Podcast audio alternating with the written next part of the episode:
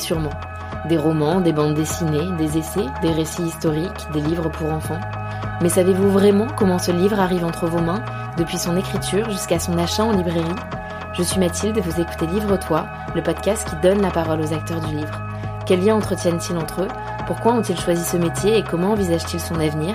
Ils nous racontent tout cela à mon micro. À 18 ans, il est souvent difficile de trouver sa voie professionnelle, celle qui nous ressemble vraiment. Alors, on se convainc qu'un chemin est fait pour nous, quitte parfois à laisser de côté ce qui nous anime vraiment. C'est précisément l'histoire de Morgane. Intégrer l'école de journalisme de Lille est alors son rêve, un rêve qu'elle touche du bout des doigts. Mais après une suite d'événements inattendus, son amour pour la littérature, qu'elle avait mis entre parenthèses, la rattrape finalement. Elle est aujourd'hui professeure de lettres, un métier qui n'était pas une vocation, mais qui, progressivement, est devenu une évidence pour elle et qu'elle exerce aujourd'hui avec passion. J'espère que vous prendrez autant de plaisir à écouter cet épisode que j'en ai pris, pour ma part, à l'enregistrer. Bonne écoute.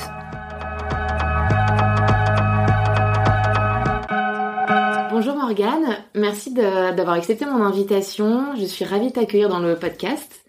Est-ce que tu peux te présenter en quelques mots pour les auditeurs qui nous écoutent et qui ne te connaissent pas encore? Euh, oui, bien sûr. Donc euh, bonjour. Déjà, merci de, de m'accueillir euh, dans le podcast aujourd'hui. Donc, euh, je m'appelle Morgane, j'ai 30 ans et je suis professeure de lettres dans un petit collège en Normandie. Est-ce que tu peux nous parler un peu de ton parcours? Comment tu es devenue professeure de lettres? Est-ce que c'était une vocation? Est-ce que est-ce que c'est arrivé autrement dans ta vie?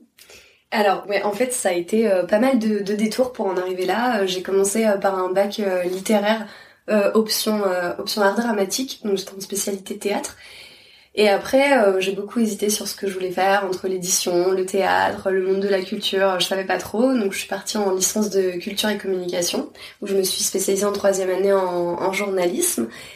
Euh, à ce moment-là, j'ai préparé les, concours de journalisme. Euh, finalement, le destin m'a fait un petit, un petit signe en fait. J'ai préparé les concours, j'ai été admissible dans l'école que je voulais, qui était l'ESJ Lille. Et euh, qui est des 12 écoles reconnues par la profession. je sais pas s'il y en a encore 12 mais si c'est ça. Et donc euh, j'ai préparé euh, quelques concours vraiment précis, je les ai pas toutes euh, toutes passées, c'est vraiment l'île que je que je voulais absolument. Et puis ce qui s'est passé c'est que le jour de l'écrit, ça s'est bah, ça s'est bien déroulé. Euh, J'avais pas mes notes d'écrit au moment où je suis passée à l'oral, donc j'étais admissible. Je suis allée à l'oral, euh, j'ai passé les trois épreuves, et puis je me suis bien rendu compte que j'arrivais pas à, hum, à transmettre ce que j'avais en moi et que voilà c'était pas euh, voilà tu vois en quittant la pièce je me suis dit bon là euh, j'ai pas réussi en fait à, montrer euh, ce que je voulais vraiment faire. Et du coup en fait quand j'ai reçu les résultats de, de cette école j'ai appris que j'étais septième sur liste d'attente du coup. Donc ça représentait 56e sur bon on était 900 000 candidats à la base. Et mais sur ce petit papier il y avait aussi marqué que j'étais arrivée 9e aux écrits donc que j'avais majoré dans une épreuve, etc. Donc le choc était encore euh, plus violent en fait de, de se retrouver sur liste d'attente à l'issue de l'oral quand on a été dans les dix premiers à l'écrit, c'est super dur à accepter. C'est très frustrant. Voilà, c'est très frustrant, d'autant plus qu'il ne compte pas les notes d'écrit pour reclasser à l'oral. Voilà, les notes d'écrit servent juste à déclarer les admissibles en fait. Mais par contre, il y a quelque chose de très bizarre quand je passe l'oral, donc il y a trois euros différents. C'est qu'à chaque fois qu'on m'accueille à l'oral, on me parle comme si j'avais fait un truc euh, vraiment euh, tu vois, il y a des, des, des, profs qui me disent ah c'est vous Morgane, on a beaucoup parlé de votre style dans les couloirs, on a parlé de votre copie d'écriture, etc. Du coup, je me dis bah ok, enfin chouette. Du coup, je me dis que je me suis fait un peu. C'est plutôt galvanisant en tout cas ça. pour euh, démarrer l'épreuve d'oral. Et euh, donc il y a deux épreuves qui se passent et puis la troisième c'est avec le directeur de l'école de, de l'époque. C'est un entretien plutôt de personnalité, de motivation. Et lui quand il me dit bonjour, il me fait euh, ah Morgane, euh, on est ravi de vous rencontrer, etc. Et donc là je me dis ok. Et les deux autres personnes à ce moment-là euh, me disent euh, non mais de toute façon c'est sûr que vous serez là à la rentrée euh, enfin voilà. Par exemple il y a un petit groupe d'étudiants étrangers qui eux sont déjà admis. Ils me disent ah bah c'est vos camarades de l'année prochaine. Enfin vraiment on me traite comme si j'allais intégrer. Donc c'est d'autant plus dur quand je reçois les résultats. Je me rends bien compte que bon non j'ai pas réussi à du coup transmettre tout ce que je voulais transmettre. À ce moment-là bon, j'étais jeune j'avais 20 ans 21 ans. Donc je me suis un peu calée sur ce qui était à la mode en fait euh, pour euh, intégrer une école de journalisme, c'est-à-dire euh, on lit Le Monde toute la journée, on est pour l'information lente, donc on lit la revue 21, on écoute Inter quand on écoute la radio, on est pour le reportage voilà doux. Tu veux dire finalement un peu policé comme, voilà, c'est ça, comme façon de préparer le ouais, voilà. Moi, à la base, j'ai une formation plutôt euh, axée sur la culture. J'avais complètement abandonné la culture. J'étais euh, très axée à ce moment-là sur l'international, mais j'étais pas la seule. Du coup, j'arrive en disant euh, bonjour, je vais être reporter à l'étranger. ils me regardent, ils me font bah oui, mais des comme toi, il y en a 300 quoi. Du coup, c'est ça en fait. J'ai mis de côté vraiment ma personnalité, qui était vraiment bah moi, j'adorais la littérature, j'adorais le théâtre, etc. Et en fait, je me suis inventé un, un peu un personnage en fait cette année-là.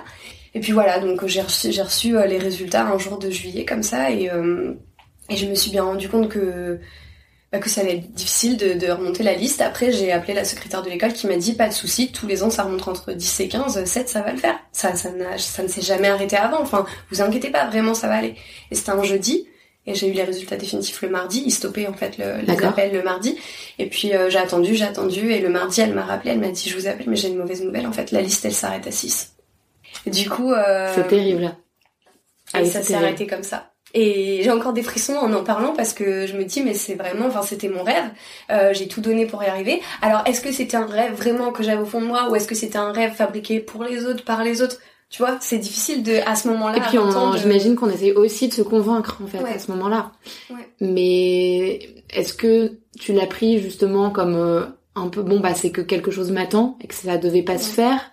Ouais, vraiment, à ce moment-là, je me suis dit, en fait, il y a plein de gens qui m'ont dit, non, mais c'est pas possible, là, il faut que tu recommences il faut que tu recommences, tu peux pas, euh, on peut pas louper une école à une place. Et je leur ai dit, bah ouais, on peut pas louper une école à une place. On peut pas. Donc, si on loupe une école à une place, c'est qu'on ne doit pas la faire. Mais justement, je pense qu'il y y a deux façons de voir les choses. En fait, il n'y a pas de bonne ou de mauvaise façon de voir les choses, mais c'est très personnel. Je me suis dit non. On peut pas arriver dans les dix premiers écrits, majorer dans une épreuve d'écriture, que tout le monde nous dise on a vraiment retenu votre style, etc. Et finalement, ne pas, ne pas, ne pas être admise en fait. Enfin, c'est pas possible. Du coup, ça veut dire que ça veut dire que soit j'allais contre ma personnalité, soit j'avais quelque chose de mieux qui m'attendait ailleurs. Mais à ce moment-là, je me suis dit c'est pas possible.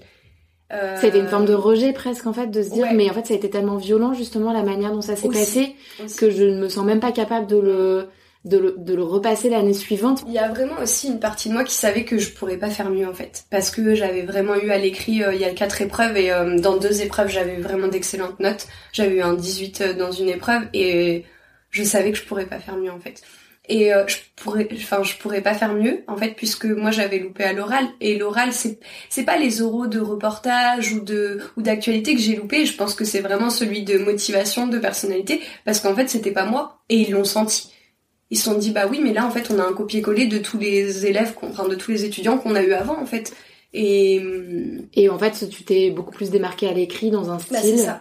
parce que littéraire. moi ouais. Et tu vois un truc révélateur mais vraiment révélateur c'est que je passais aussi cette année-là l'IJBA à Bordeaux. Et euh, donc j'étais admissible aussi et en fait, ce qui s'est passé à l'IJBA, c'est que euh, il y a une petite épreuve à l'oral, donc c'est un seul oral, et il y a une petite épreuve où euh, ça s'appelle les 5 minutes libres. Alors je sais pas si c'est encore le cas maintenant, mais en tout cas à l'époque c'était ça, où tu dois parler d'un sujet de ton choix euh, en 5 minutes.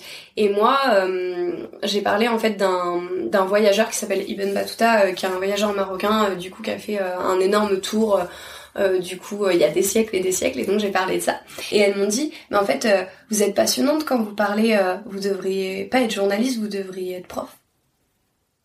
Oui, alors après, ça dépend. Hein. C'est vrai que c'est assez. Euh... Mais c'était la réflexion, tu vois. Quand on me dit ça, je me dis, mais. mais ça, ça, peut enfermer, alors qu'en fait, il y a plein de façons d'être journaliste. Et puis, en fait, on peut aussi ne pas avoir envie d'enseigner. Mais c'est marrant, effectivement. À ce moment-là, tu, tu réagis ou bien c'est reste dans un coin de ta tête et c'est. Bah, en fait, à la base, c'est un compliment, tu vois. Elles me disent, vous êtes passionnante quand vous parlez, vous parlez vraiment bien, on, on vous écoute, etc. Mais, mais ce truc reste dans un coin de ma tête, tu vois, où je me dis, ok, je rate mon oral, elles me disent ça Bon, après, je passe le SJ. Si la liste avait fait comme tous les ans être montée à 12-15, j'aurais intégré l'école et à cette heure-là, je serais journaliste, tu vois. Donc, euh... donc à ce moment-là, t'as passé donc euh, t'as passé l'IJBA, le SJ, peut-être d'autres écoles. Tu n'as pas le SJ Lille qui était euh, ton choix numéro un. Et puis voilà, dans les conditions que tu nous viens de nous expliquer. Euh, il t'a fallu quoi euh, quelques mois enfin la rentrée suivante bah, finalement qu'est-ce qui se passe ça va très très vite ça va très vite parce, que on est juillet. c'est ça. Donc tu dois prendre une décision pour le mois de septembre suivant c'est ça. c'est ça. On est le 10 juillet et là je me dis ben c'est hors de question que je repasse une année à préparer des concours. C'est hors de question que je repasse une année tu sais entre deux un peu une année de césure. J'avais ma licence du coup je me suis dit c'est pas possible, il faut que je fasse un truc. Et là j'ai commencé à regarder euh, sur les sites de fac euh, ce que j'avais envie de faire. Alors j'hésitais entre plein de trucs et puis comme ma licence était très très ouverte, j'avais plein de cours. C'était un peu une licence euh, de culture générale, tu vois, vraiment plein de matières différentes. Mais c'était absolument pas professionnalisant, tu vois, c'était vraiment... et il fallait faire un choix, c'était celui-là. Mais ce qui était positif, c'est que ça ne me fermait aucune porte en fait. Et donc à ce moment-là, je me dis bah qu'est-ce que j'ai envie de faire Et puis Vraiment, je savais pas en fait, euh, mais j'avais plus envie de continuer dans le journalisme. À ce moment-là, je me suis, j'ai fait un rejet comme tu dis, tu vois. Mm. Je me suis vraiment dit non, j'arrête.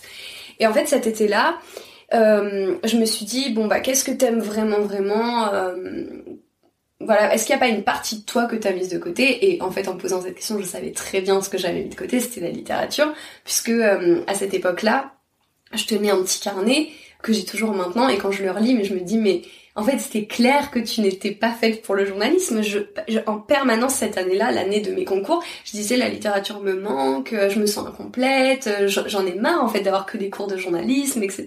Et euh, ça me manquait vraiment. Et donc euh, cet été-là, je me suis dit bon bah je vais candidater pour des masters de journalisme mais en essayant de prouver que je suis capable de pardon de littérature. oui, de littérature. Ouais de littérature. De lettres modernes en, fait. voilà ça. Et donc euh, cet été là en fait euh, je savais pas trop trop quoi faire. Donc euh, je voilà je regardais les sites de fac toute la journée. Enfin c'est très éprouvant quand même de passer un an à préparer des concours. T'es épuisé t'arrives au mois de juillet tu n'en peux plus.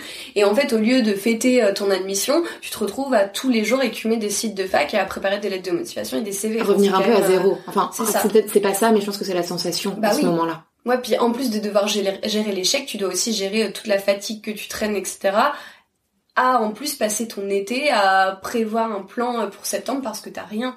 Et donc du coup, euh, je suis partie en vacances à ce moment-là. Je suis partie au Maroc et plus, enfin, j'étais toute seule au Maroc.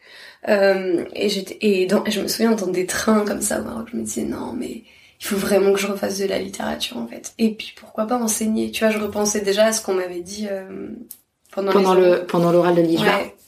Et quand je suis rentrée du Maroc, j'ai lu euh, un livre qui a changé ma vie, euh, qui s'appelle Asiadé de Pierre Loti. Et ce livre-là, je me souviens de tout. Tu vois, je me souviens où j'étais quand je l'ai lu. Je me souviens que j'avais encore mon petit carnet, le fameux où j'écrivais plein de trucs. Et je me disais, enfin, j'écrivais, mais il faut à tout prix que j'aille à Istanbul, c'est pas possible. Enfin, ce livre, il vient de de déchirer un truc en moi en fait. Mais je saurais pas l'expliquer parce que euh, je peux même pas le défendre en disant c'est le livre le mieux écrit que je connais de ma vie c'est le livre le plus euh, profond que non mais à ce moment-là de ta vie ouais, c'est ça. c'était sans doute le livre peut-être le plus mm. euh, le plus marquant bah, c'était vraiment en fait ça faisait écho à tout ce que je venais de vivre moi-même au Maroc quand j'étais partie toute seule euh, voilà des liens impossibles, euh, des adieux, etc. Et ce livre-là, voilà. Et puis euh, il m'a accompagné sur autre chose et à ce moment-là j'avais plus qu'un truc en tête, c'était en fait ce livre-là que je suis en train de lire, il faut que ce soit mon sujet de recherche.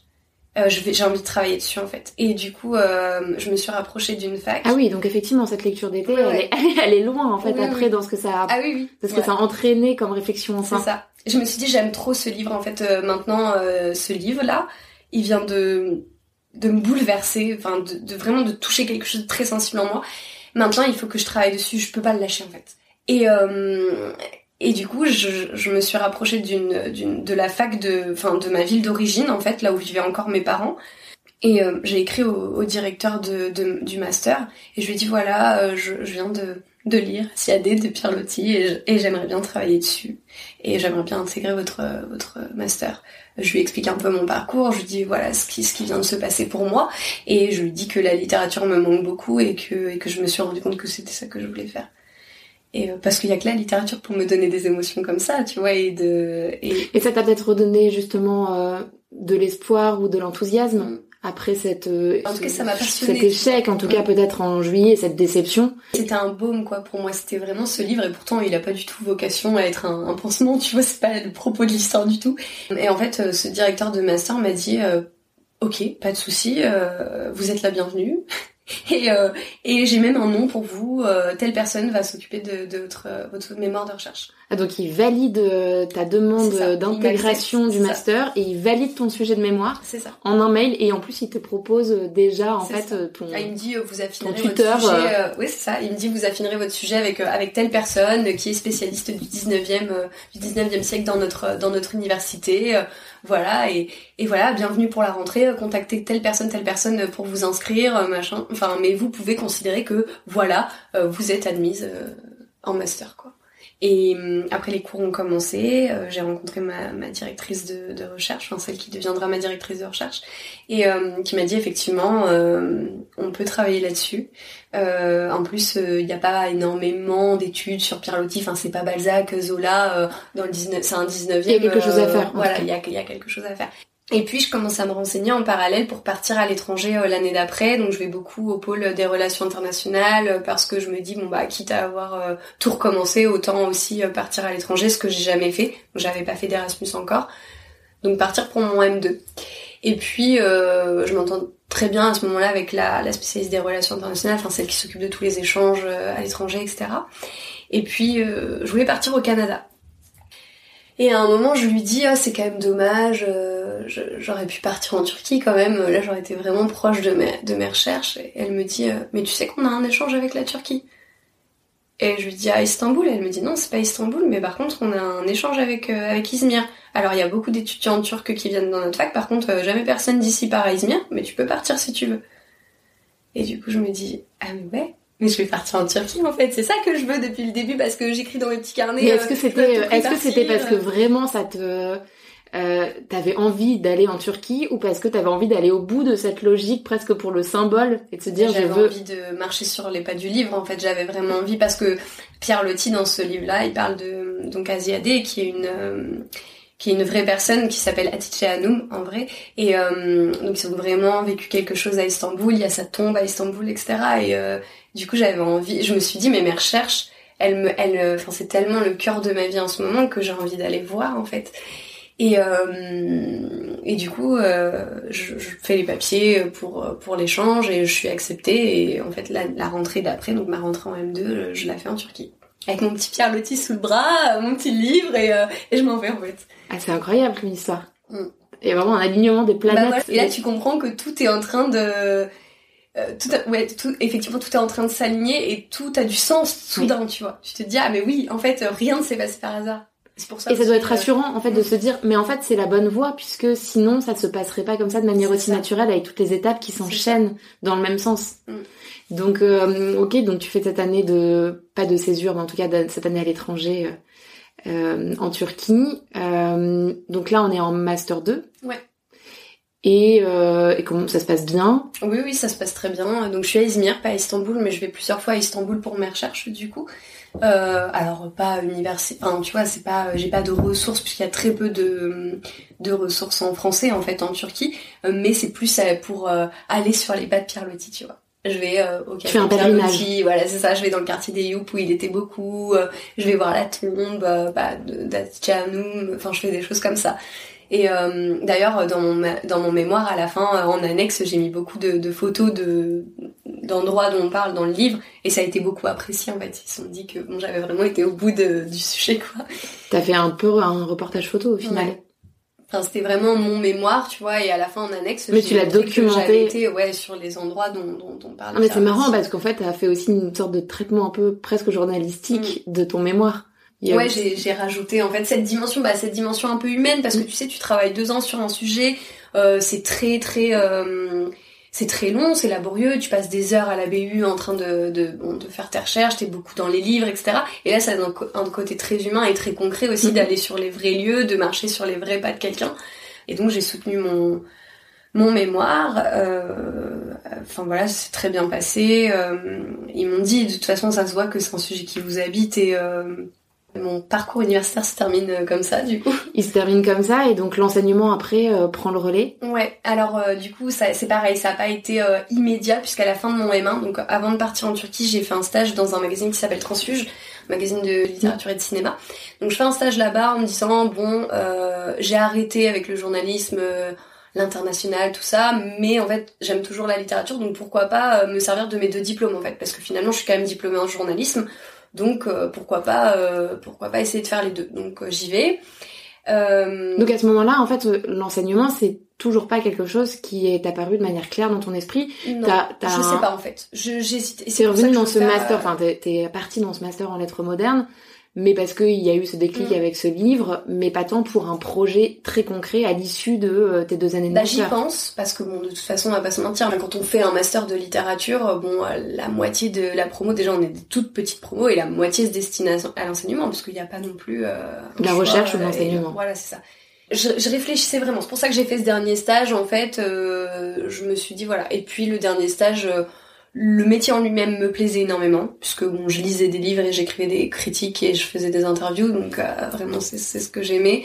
Le milieu par contre ne me plaisait pas. Et du coup, euh, je me suis dit non mais en fait, euh, voilà. Et après je suis partie en Turquie et c'est en Turquie que j'ai commencé à me dire, moi je vais essayer de, je vais essayer de passer le CAPES et je vais voir comment ça se passe en fait. C'est à ce moment-là que vraiment le déclic a commencé à, à se faire parce que je me suis dit j'aime tant cette discipline pourquoi pourquoi ne pas essayer de l'enseigner en fait? Oui et puis là en plus on on, le, on résume ça de manière très rapide alors qu'en fait c'est vraiment un cheminement intellectuel qui se fait comme ça au long cours au fur et à mesure des mois et c'est pas un matin on se réveille on se dit tiens je vais bah, passer le CAPES. Franchement ça a mis du temps. Ça a mis du temps et c'est d'autant plus surprenant pour ce qui se passe par la suite du coup euh, enfin euh, dans mon métier à l'heure actuelle. Comment j'ai pu me décider aussi longtemps pour un truc qui finalement aujourd'hui me fait tellement vibrer? euh, c'est fou en fait. On a envie du coup d'entendre parler de, ça. Donc tu euh, passes et tu obtiens le CAPES, j'imagine, et tu as donc euh, une première affectation. C'est ça. Bon alors du coup. Qui n'était pas définitif parce que c'est les premières années, il y a bah, une période de stage. Ouais c'est ça. On fait un stage. Bon alors à ce moment-là j'habite à Paris donc je me retrouve en, en banlieue parisienne dans l'académie de Créteil dans un établissement euh, qui est en zone prioritaire, zone violente, euh, zone sensible, enfin tous les acronymes qui te font peur quand t'es en stage où tu te dis oulala comment je vais je vais m'en sortir Déjà appelé REP. Ouais c'est ça. AREP, euh, zone prévention violence et compagnie. Donc voilà, l'année se passe. c'est difficile, hein, honnêtement, d'envoyer des, des jeunes qu'on j'aime enseigner dans des établissements comme ça. C'est vraiment difficile. mais je suis très soutenue par ma tutrice qui m'aide énormément. Et euh, mon inspection de fin d'année se passe très bien, l'inspectrice euh, est, super contente. Euh, voilà, enfin, voilà. Et puis le contact avec les élèves, je me rends compte. En fait, je me rends compte dès les premiers durs, cours, pardon, à quel point c'est dur, mais à quel point c'est, ça me plaît en fait. Je me dis tout de suite, ok, je, je me suis pas trompée. Tu vois, dès les premiers cours, je me dis. Il y a une sorte de validation naturelle qui se fait. Et tu termines l'année et en fait tu te dis justement si je fais le bilan de la rétrospective de cette année, c'est difficile mais je veux continuer dans cette voie. Oui voilà. Ah, j'ai jamais euh, j'ai jamais pensé que j'allais arrêter. Euh, après euh, après oui il y a eu des moments vraiment difficiles parce que quand on n'a jamais enseigné d'être envoyé dans, dans des établissements euh, qui sont durs en fait vraiment pour des professeurs chevronnés. Euh, enfin moi j'avais jamais fait de stage, j'ai passé le CAP sans candidat libre, c'est dur en fait. Moi j'ai passé le concours, je l'ai eu. Et on m'a dit, euh, voilà, t'es affecté là, t'as deux classes ici, rien d'autre. J'ai pas eu une seule heure pour m'entraîner en fait. On m'a directement catapulté dans un endroit et on m'a dit, allez, on a ouvert la porte et on m'a dit, vas-y. Dans l'arène. C'est ça.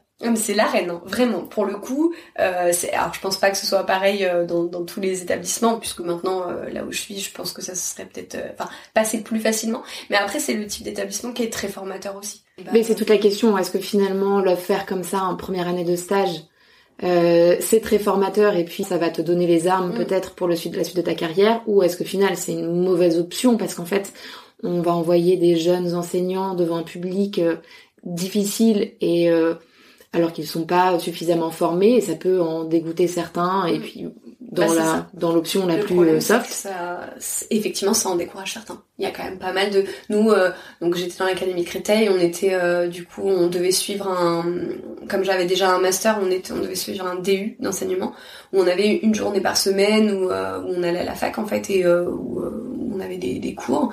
Et en fait on voyait au fil des semaines qu'il y avait de plus en plus de démissions parce que comme on sait dans l'académie de Créteil c'est pas facile. Et et les gens euh, abandonnent aussi euh, aussi vite. Et moi j'avais pas mal de collègues cette année-là qui me disaient euh, c'est pas normal qu'on t'a envoyé là en fait. Parce que le nombre de fois où j'ai fini en larmes dans la salle des profs et ma tutrice qui était vraiment géniale qui a vraiment été merveilleuse avec moi elle me disait tout le temps c'est pas normal enfin c'est c'est c'est pas la norme en fait de pleurer pour son pour son métier t'inquiète pas euh, ce sera pas toujours comme ça. Euh, c'est dur là ce, qu'on, ce que tu vis et, euh, et, et, et, ça sera pas toujours comme Ta ça. Ta tutrice, elle était euh, elle-même enseignante ouais, elle dans le même lycée Dans le collège, ouais, dans le collège où j'étais. Euh, elle était, euh, enfin c'était une prof de français, voilà, à qui on avait demandé si elle voulait bien me suivre. Donc elle venait me voir quelques fois en cours. Elle était elle était là si j'avais des questions, elle vérifiait euh, mes séquences euh, si j'avais besoin.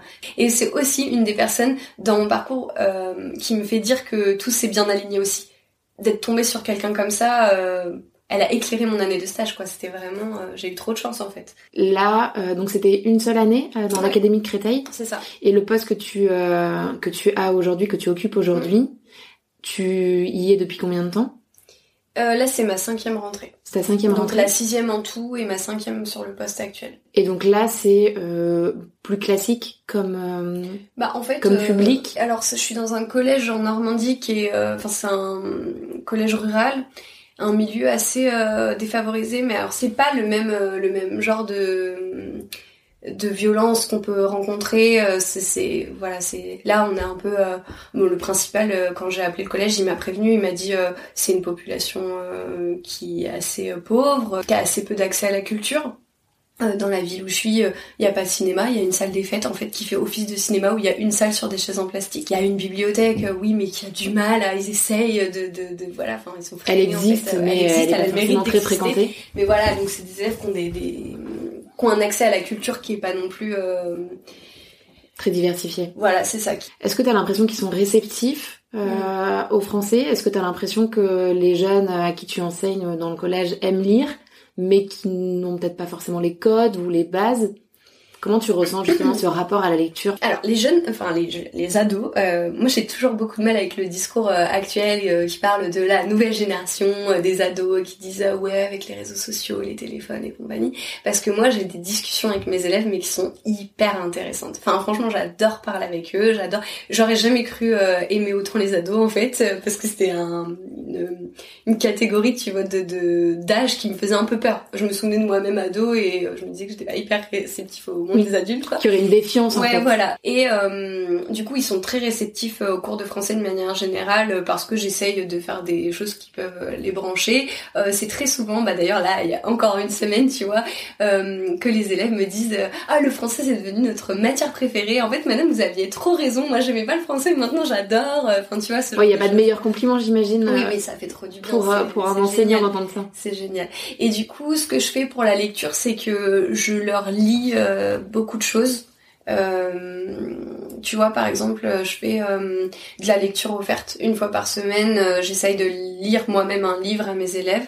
Euh, ça, la lecture offerte, c'est ouais. c'est le, en fait, le principe que c'est l'enseignant qui va lire bah moi je fais comme ça mais après euh... alors c'est difficile hein, parce que les, les, au niveau des programmes on est très serré etc mais j'essaye de garder euh, 5 minutes euh, 5-10 minutes dans la semaine sur un cours qui est un peu plus compliqué. Tu vois par exemple un cours de 16h à 17h où euh, je leur lis un livre euh, on en parle. Je fais pas mal de trucs autour de la lecture aussi euh, pour leur donner envie de lire par exemple des bon, avant le Covid hein, parce qu'on a plus le droit maintenant mais je faisais des goûters littéraires les goûters littéraires, en fait, ils lisaient un livre pendant les vacances et puis après, ils étaient euh, sur des tables, tu sais, de quatre en îlot et euh, ils se racontaient le livre euh, qu'ils avaient lu en s'évaluant entre eux et et pendant ce temps-là, ils mangeaient des gâteaux, des bonbons. C'était dans le sens d'associer en fait justement ouais, la voilà. lecture à quelque chose qui n'est pas rébarbatif, mais quelque chose presque de ludique ouais. ou un moment agréable. Et euh, j'avais lancé aussi un truc qui marche très très bien avec les élèves qui s'appelle euh, le Père Noël secret spécial lecture. Donc ils connaissent euh, globalement le principe, tu vois, du Père Noël secret où tu tires un prénom au sort et tu lui fais un cadeau, mais nous on le fait en spécial lecture. C'est-à-dire que juste avant Noël, en fait, on euh, avec chaque classe, euh, je fais un tirage au sort. Ils tirent euh, au sort un prénom dans la classe et en fait, ils doivent lui offrir un livre. donc pour ceux qui n'ont pas trop de moyens, il y a aussi moyen de l'emprunter au CDI. Puisque bon, je sais que tout le monde n'a pas le, même budget, tu vois, certains parents ne peuvent pas se permettre d'acheter un livre à un camarade. Euh, et en fait, ils l'emballent tous euh, dans, dans, du papier cadeau, ils s'offrent des petites, des, des, chocolats, des friandises, etc. en plus. Et du coup, le dernier cours avant Noël, on a un paquet, un nombre de paquets cadeaux énorme, et c'est que des livres en fait.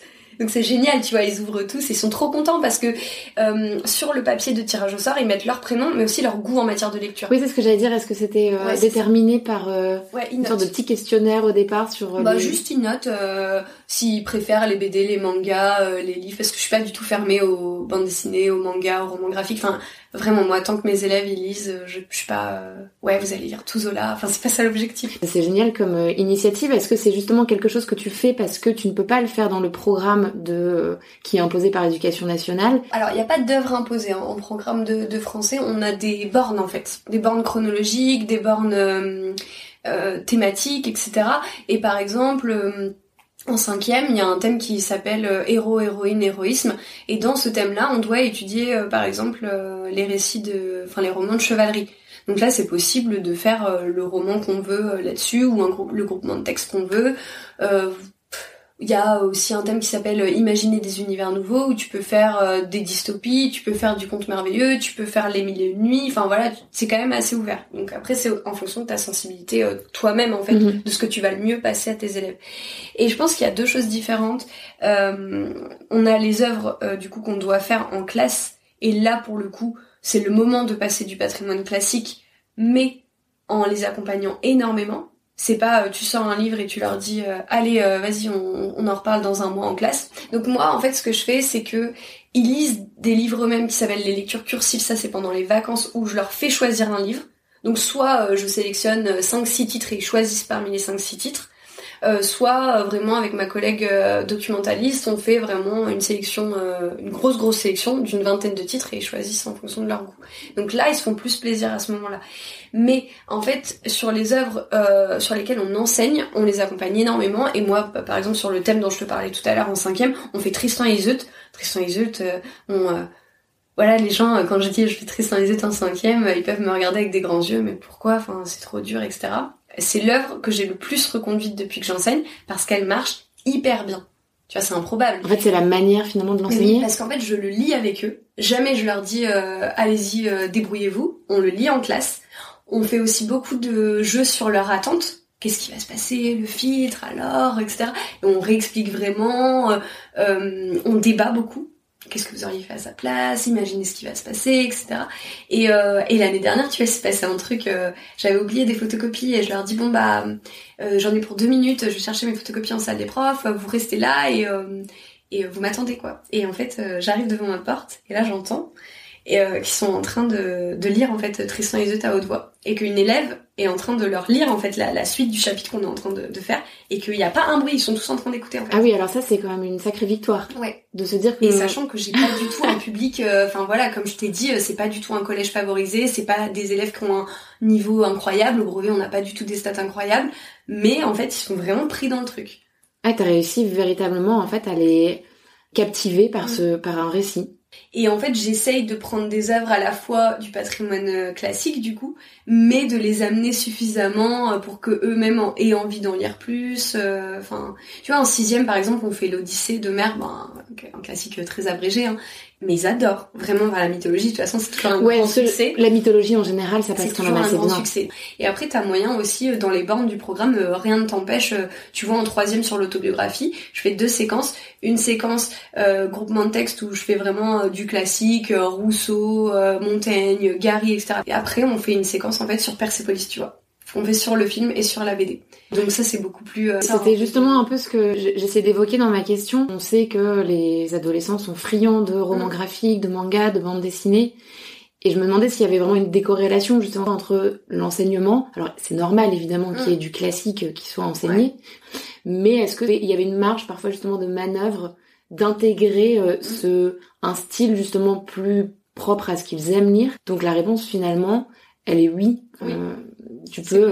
Le but c'est aussi de, de, leur montrer qu'on tient en compte, euh, on tient compte de leur goût, on prend vraiment en compte euh, leurs envies, mais on va quand même leur montrer des trucs vers lesquels ils seraient pas allés en fait. Et présenter comme ça finalement, c'est peut-être plus facile de récolter leur euh, mm. leur assentiment et leur euh, participation. Et il y a un truc aussi, euh, je pense pas qu'on en ait parlé, c'est un truc qui, qui, qui, qui existe dans d'autres collèges mais qu'on a mis en place nous il y a deux ans, donc euh, avant le avant le Covid. ça s'appelle le quart d'heure lecture où pendant 15 minutes par jour tout le collège s'arrête pour lire. en fait. Donc c'est euh, à- En même temps, tout le, Ouais, toutes tout les le classes. en même temps. Euh, en fait, c'est c'est vraiment euh, borné par les sonneries. Euh, on- le cours de 14h à 15h commence à 13h50 et de 13h50 à 14h05 tout le monde lit et après de 14h05 à 15h on fait un cours euh, classique. Mais de 13h50 à 14h05 les élèves vont en cours normalement pour leur cours de 14h mais le cours commence par 15 minutes de lecture et à ce moment-là ils peuvent lire tout ce qu'ils veulent. Des magazines, des mangas, euh, des... Enfin, C'est génial ça. Et donc ça a cours aussi dans ton établissement? Ouais, nous on l'a mis en place euh, il y a deux ans, ouais, deux ans et demi. euh, J'imagine que ça fonctionne bien. ça fonctionne bien. On doit quand même, euh, faut pas en faire une punition, tu vois. Oui, S'ils oui. oublient leur livre, faut leur en prêter un, faut pas. euh, Mais euh, oui, ça fonctionne bien. Et puis euh, c'est marrant, tu vois, tout le collège qui s'arrête pour lire, c'est quand même, euh, c'est quand même marrant. On est 700 hein, dans le collège, et donc il y a plus un bruit, tout le monde est en train de lire au même moment. Ah, je trouve ça génial comme initiative. Je- J'aurais aimé avoir ça euh, à l'époque où moi j'étais sur les bancs du collège. Ça se fait de plus en plus, un dispositif qui s'appelle Silence on lit, et ça se fait de plus en plus euh, dans les établissements. Tout à l'heure, tu évoquais le confinement. Ça s'est passé comment cette période euh, pour toi, pour tes élèves? Quelle a été la place de la lecture en cette période? Une fois qu'ils rentrent aussi le week-end chez eux, il y a aussi une concurrence avec toutes les autres activités, que ce soit être inscrit dans une activité sportive, de la Mm. musique, euh, aller au cinéma, se voir entre amis. Là, finalement, tout ça a été beaucoup moins possible. Est-ce que tu as l'impression que ça a donné beaucoup plus de place finalement à la lecture? Hum, Je pense pas que la lecture ait eu une grande place pendant le confinement parce que on avait des élèves qui étaient. Alors c'est toujours pareil, hein, c'est comment euh, comment t'as vécu ton confinement euh, d'une famille à l'autre. Quand on les a récupérés euh, en mai, bah ils avaient pas du tout tous la même. tu vois, il y en avait qui l'avaient très bien vécu parce qu'ils étaient dans un grand jardin, qu'ils avaient été avec leur famille et puis d'autres non. Après, on a récupéré quand même globalement des élèves inquiets et marqués parce qu'il s'était passé et je suis pas sûre qu'ils aient trouvé un grand refuge dans la lecture à ce moment-là. Euh, mais comme beaucoup, Enfin, moi j'ai mis du temps à pouvoir euh, lire de nouveau euh, pendant le confinement parce qu'au début j'avais le cerveau complètement pris et je pense que en fait ils l'ont vécu de la même manière que nous. Et le confinement ça les a vraiment marqués, tu vois. En troisième je fais un, un travail sur sur l'autobiographie du coup où ils doivent s'écrire une lettre à eux dans dix ans et ça m'a vraiment ça m'a vraiment fait mal en fait l'année dernière quand j'ai corrigé ces travaux-là au mois de novembre. Donc on sortait euh, du du il y avait eu le premier Oui, confinement on et on était le en deuxième. deuxième. Ouais, on était en, en- dans le deuxième. Et en fait, euh, dans leur lettre à eux d'un ans, ils me parlaient tous du Covid à 14 ans. Tous. Mais en même temps, c'était c'est c'est normal presque. Ça aurait été presque Mm. étrange de pas en parler, mais avec des phrases qui brisent vraiment le Ouais. cœur. Tu vois, des, des phrases où ils te disent que leur vie, euh, leur, enfin leur euh, leur vie elle est gâchée, qu'ils voient plus leurs amis, que, enfin ils utilisent des mots. Euh, bon, c'est à ce moment-là ils disent j'espère que le Covid a enfin disparu et que tu peux revivre. Enfin, on a quand même passé un an l'année dernière à leur dire, enfin on continue d'ailleurs euh, à leur dire. euh, Mets ton masque, euh, arrête de, enfin arrêtez de vous toucher, arrêtez de vous serrer dans les bras, éloigne-toi. C'est quand même des phrases difficiles à dire à Ouais, des c'est que des injonctions. Mm, Au c'est ça. final, des interdictions, des Mm. injonctions. Donc euh, vraiment pas facile. Mais euh, du coup, on a essayé de ouais de, de se réfugier dans des dans des choses en cours que ça se passe mieux. Moi, le Covid, bizarrement, euh, l'année euh, l'année juste avant le confinement, enfin la première euh, moitié de l'année, euh, j'étais un petit peu fatiguée du travail. à ce moment-là, je me suis dit waouh, je sais pas si je pourrais faire ça toute ma vie parce que on nous demande toujours plus de choses et et c'est de plus en plus difficile parce qu'on nous demande de faire de plus en plus d'heures sans forcément de moyens. On a des classes qui explosent, on a des classes qui sont à 30 et euh, du coup c'est difficile. Et en fait euh, le confinement, bizarrement, hein, je pense que je suis pas sûre que ce soit la majorité, mais moi ça a rallumé quelque chose en moi. Mes élèves ils m'ont tellement manqué à ce moment-là que je me suis dit euh, mais bien sûr que je vais faire ça toute ma vie. J'aime j'aime trop, enfin ça me manque trop en fait. J'étais chez moi, euh, je devais faire mes petits cours sur l'ordi et n'avoir que des contacts par mail avec eux et il me manquait trop. Et, euh, et j'étais trop heureuse de les retrouver euh, au mois de mai quand les écoles euh, ont réouvert. Et, euh, Et c'était c'était réciproque? ouais, franchement, bah alors ils sont pas tous revenus au départ, hein, ils revenaient vraiment par Oui. vague parce qu'au départ les parents avaient peur de les remettre. J'avais Puis il y avait des jauges. classe. Bah ouais, il y avait des jauges, mais en fait on n'était même pas obligé de les respecter. hein. Moi j'avais D'accord. 6-8 élèves par Ok. classe. hein. C'était vraiment euh, au lieu de 28-29. Donc euh, ils ont mis du temps à revenir et euh, l'année dernière, euh, bon bah avec le protocole sanitaire, c'était pas notre meilleure année scolaire, tu vois. Il y avait tellement, comme tu le dis, d'injonctions que bon voilà. Mais euh, c'est bizarre. Moi, je prends de plus en plus plaisir à être en cours parce que, euh, alors j'ai toujours adoré, mais tu vois, cette année, je me suis jamais autant éclatée en cours parce que je sais que je peux le perdre en fait. Ce mais finalement, cette période, elle a apporté énormément, hein, que ce soit négatif, positif. J'imagine qu'il euh, y a dû avoir des désillusions quand tu es enseignant, mais plus dirigé vers la gestion par euh, l'éducation nationale, par les moyens mis en place, euh, par voilà le fait de pouvoir continuer à faire son métier normalement, sans être toujours aidé. Mais en revanche, j'imagine la flamme, en tout cas, qui est celle de l'enseignement en tant que tel. Enfin, les enfants sont toujours les mêmes. Mm. Ça, je, peux comprendre effectivement que ça a pu être rallumé c'est tu vois on leur avait fait une petite vidéo un montage euh, quand on pendant le confinement en fait le, quand les écoles étaient euh, étaient fermées on avait fait une vidéo où chacun va envoyer euh, quelques secondes tu vois donc avec toute l'équipe et mon principal du coup avait eu cette idée et on a monté la vidéo on l'a mis sur le Facebook du collège. Et le nombre de commentaires franchement moi je pleurais derrière mon écran. C'était vous nous manquez trop enfin. Ça, ça, ça a recréé des liens finalement. Les parents ils disaient tous vous êtes formidable, merci pour tout ce que vous faites et tout. Franchement, t'entends pas ça souvent, donc. bon, c'est vrai, c'est dommage qu'il faille en passer par là pour euh, pour entendre un peu ces manifestations, enfin ces reconnaissances, ces signes de reconnaissance. Et euh, et l'année dernière, tu vois, quand on a cru que les écoles allaient euh, allaient refermer, puis à un moment elles ont fermé effectivement pendant deux semaines, enfin une semaine avant les vacances, avant les vacances scolaires, et une semaine après. Et moi, mes élèves euh, enfin les semaines qui ont précédé le, moment tu vois où on avait plus de plus en plus de cas de plus en plus de classes qui fermaient etc on se doutait qu'il allait se passer un truc en fait là en mars l'année dernière donc un an après le premier confinement. Et euh, euh, mes élèves me disaient mais madame vous pensez que les écoles elles vont fermer etc et je leur disais mais moi j'espère pas en fait parce que j'adore être en cours avec vous et je préfère être avec vous là plutôt que d'être derrière mon ordinateur et de vous envoyer des mails enfin c'est nul en fait. Enfin, c'est pas ça l'enseignement quoi. Donc euh, par rapport à toi, ton propre rapport euh, à l'écriture, à la lecture, euh, tu es très active sur les réseaux sociaux, t'en as parlé, tu mm. tiens un blog également mm. où tu postes donc des textes courts qui sont personnels. C'est quoi ton rapport aujourd'hui à l'écriture, à la lecture en, en parallèle de ton métier au final? Ouais, alors du coup quand j'ai créé mon compte Instagram pour euh, commencer à parler de mes lectures, etc., c'était ça va faire 4 ans, c'était en février 2018. Donc au départ euh, c'était très classique, hein, vraiment juste euh, des chroniques de livres. Euh, voilà, je, je, parlais des livres que j'étais en train de lire. Après, c'est un côté un peu aliénant, tu vois, le fait de tout intellectualiser dans la lecture. Moi, c'est déjà quelque chose que je fais, puisque je dois analyser les textes que je fais en classe. Je passe mon temps à décortiquer des textes avec les élèves, à les commenter, etc. Et euh, c'est un travail pour le coup que je préfère faire plutôt que euh, continuer d'intellectualiser mes lectures personnelles. Euh, c'est quelque chose que j'ai aimé faire pendant un an, deux ans. Maintenant, comme tu l'as dit, je suis plus partie du côté de l'écriture. En fait, je parle beaucoup moins de mes lectures.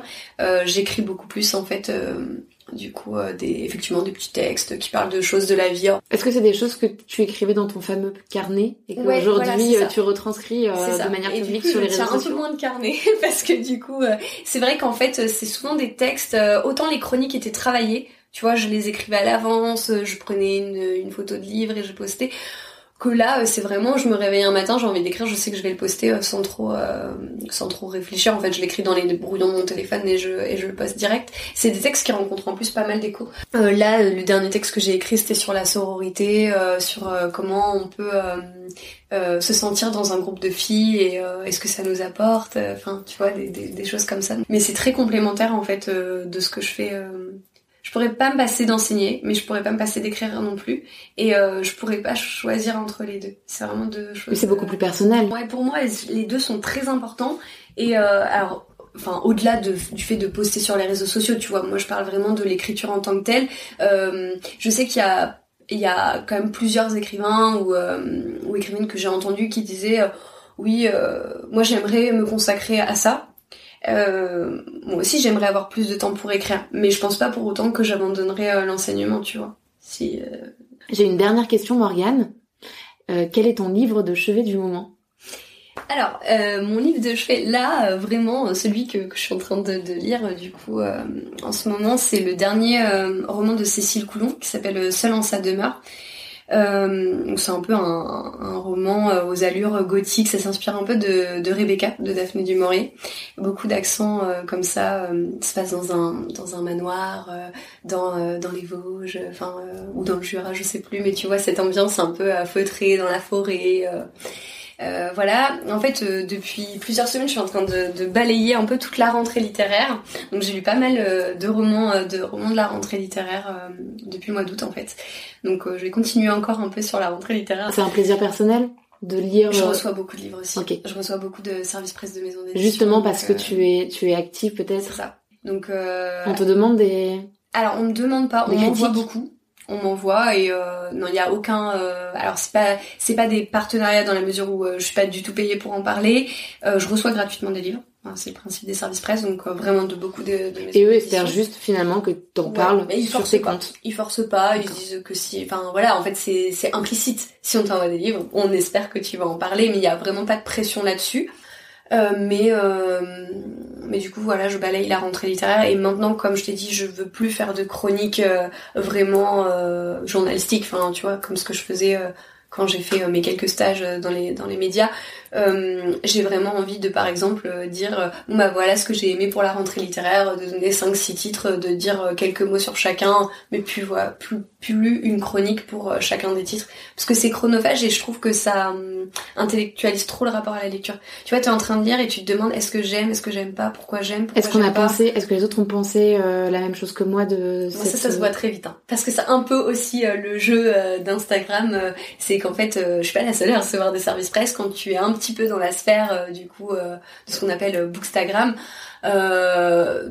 beaucoup de comptes actifs reçoivent des titres et souvent les mêmes titres et du coup c'est très très très c'est très très présent en fait sur les réseaux sociaux. C'est pour ça que euh, voilà, moi je prends plus de plaisir maintenant à faire euh, un, une sélection de quelques titres qui te ressemblent euh, davantage et finalement qui va être. faire des petites vidéos aussi. Tu sais, des vidéos format très très court sur mon compte, 3-4 minutes pour dire bon bah voilà, j'ai lu ces cinq premiers romans cette année et j'en parle pendant 3-4 minutes en disant ce que j'ai aimé dans chacun d'eux. faire des petites sélections, tu vois, plutôt que Merci beaucoup Morgane d'avoir pris le temps de nous parler de toi, de ton parcours, de, ton métier surtout. C'était un très bel entretien, je te remercie. Bah, merci beaucoup. Et à bientôt. Euh,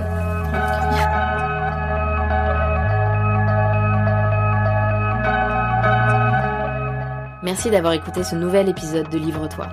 Si la voix de Morgane vous a donné envie de découvrir ses textes, ou même d'en savoir plus sur ses projets d'écriture en cours, allez faire un tour sur son blog intitulé Un cahier bleu, dont je donne les références sur le compte Instagram du podcast.